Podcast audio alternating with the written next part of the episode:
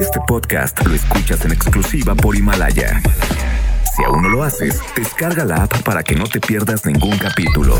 Himalaya.com. Ahí está el llaverito del peje, llévate a tu peje, mira un llavero del peje, mira, llévate el peje, mira. Llévate el tarrito de 10, a 10 el tarro, a 10, a 10 el tarro. De regalo, de remate. A 10 el tarro, a 10, a 10 el tarro. Durante años, nada ha frenado el millonario tráfico de mercancía pirata con la que el crimen organizado avasalla el centro histórico de la Ciudad de México. Ni el reforzamiento en las aduanas, ni los operativos federales, ni la inteligencia policíaca local han podido desacelerar este negocio. Nada. Por eso es curioso que haya sido un enemigo microscópico el que ha dado un golpe durísimo al cártel más poderoso de la capital mexicana. El coronavirus tiene en aprietos a la Unión Tepito. Vayamos hacia atrás. Examinemos cómo opera la U, el negocio de la piratería, ese que representa 43 mil millones de pesos, el tamaño del 1.2 del Producto Interno Bruto del país. Al menos desde 2010, la Unión Tepito es el gran director de una orquesta de comerciantes y mafiosos que hacen posible la llegada de productos hechos en China hasta los locales del centro histórico.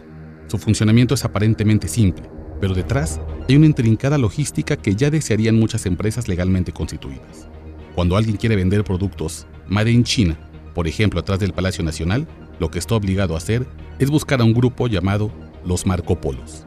Ese grupo responde a la Unión Tepito se trata de comerciantes que no hablan inglés ni mandarín, pero que conocen China como si fuera su propio bar.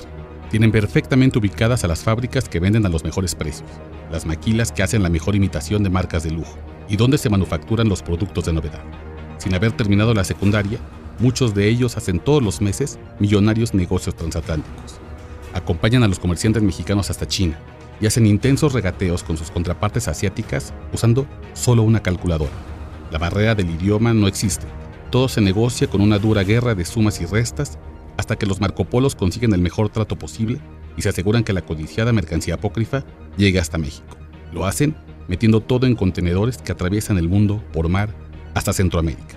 Desde ahí, la mercancía llega a la zona libre de impuestos de Belice y cruza la frontera sur hasta México sin los sellos de la Secretaría de Hacienda. Al pisar suelo nacional, los Marcopolos llenan los camiones del cártel con los productos y regresan a la Ciudad de México por tierra, dejando una estela de sobornos a miembros de la Guardia Nacional. Cuando llegan al centro, se aseguran que sea de madrugada y que hay una marabunta de cargadores esperándolos con sus diablitos. Todo se descarga en segundos y la operación China Tepito cierra otro capítulo. Los Marco Polo son un servicio de la Unión Tepito que no se puede rechazar. Los comerciantes pagan una comisión importante que a su vez ellos entregan al cártel. Se les puede evitar pero quienes son atrapados vendiendo algo que un Marco Polo no trajo al centro histórico son golpeados, secuestrados o incluso asesinados. Este negocio es tan vital para la Unión Tepito como vender drogas. Está en el ADN del cargo. Sin embargo, desde hace dos semanas, ningún Marco Polo ha podido viajar a China.